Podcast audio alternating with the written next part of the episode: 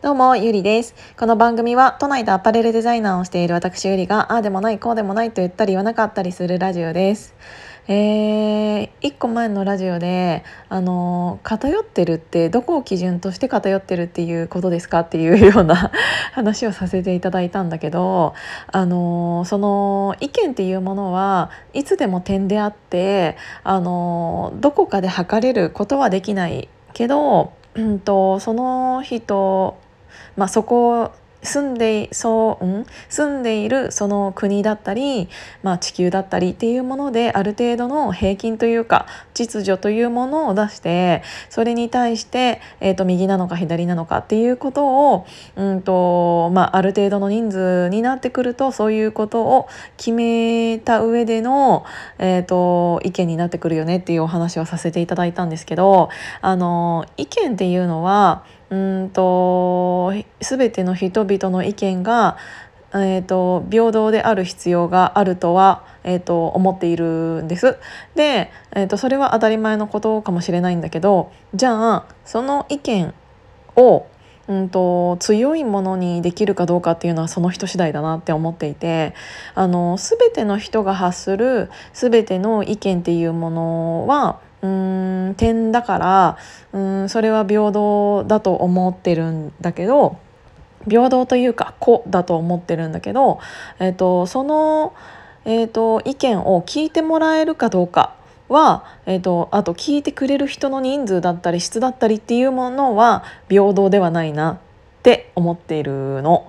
なんかちょっと難しい言い方になってしまっているかもしれないんだけどこれをうまいこと伝えられなくて これ以外のなんか言い方が難しくてあの伝わってるかどうか不安なまま話し続けるんだけどあの自分の意見が、うんと、すごいあのなんて言うんだろう身近な感じで、えーと、話し直すと自分の意見がえーと、聞いてもらえないって言って怒ってる人たまにいるじゃないですか。なんかみんな聞いてよみたいな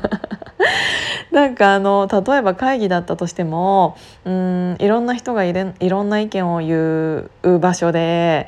なんかこの人の意見はすごく通るのに自分の意見全然通らないなって言って怒ってる人っていうもしかしたらいるかもしれないんだけど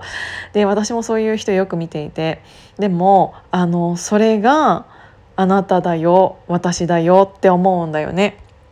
あの意見っていうのは個であるっていうのは、うん、当たり前ではあると思うんだけどそれを誰が言ったかによって結局その意見が通るか通らないかはその人次第なんだよね。あの例えばうん、自分より太っている人に「えこれ食べたら痩せるよ」とか「こういう運動しなよ」とか言われたとしても耳に入ってこないじゃないですか。なんでお前に言われたけどいけないのっていう。なんか自分よりさ、あの、例えば収入が、えーと、少ない人に「えもっとこうやったら稼げるよ」って言われた時にその人の意見 聞きますかって言ったら絶対ノーだよね。お前まずあの自分が私よりもあのできてから言えよって思っちゃうじゃん。その人に対しても「お前私より痩せてから言えよ」ってなっちゃうじゃん。なんかもうそれが全てだと思うんだよね。その意見を誰が言っているかその言葉を誰が発しているかっていうのって結局その人なんだよね。あの自分の意見を聞いてもらえないのであればそれはその人にあのそれほどの魅力がないからもうそれだけだと思う。あのだから私もうんと新しい会社に入った時に、えーと、例えば給料の交渉というかそのやっぱり私はフリーランスなのでそういう交渉っていうものを、えーと、しなきゃいけない立場というかしないとうんやっていけないえとところにいるからやっぱりそういうお金の話っていうのをちゃんとしなきゃいけない？けどうんと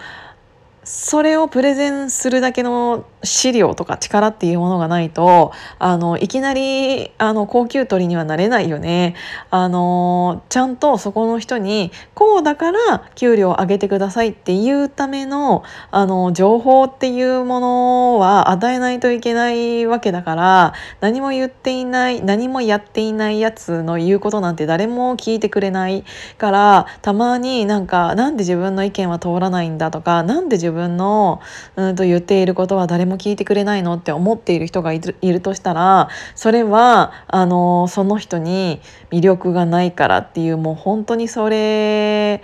だけ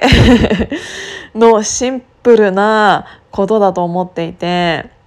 なんか私これは前にも言ったと思うんですけどあのー、かの情報が欲しいって思った時にこの世の中、えーと、情報なんてもう本当にたくさん溢れているけど、えーと、魅力的だなって思う人がいたら私その人に、えーといつもどういう本読んでるのかとかどういう生活してるのって自分から聞くけどうんそうに思わなかったらわざわざ聞かないし、えーと、それにもかかわらずなんかこういう本読んでみたらとかあの前も言ったと思うんだけど何回も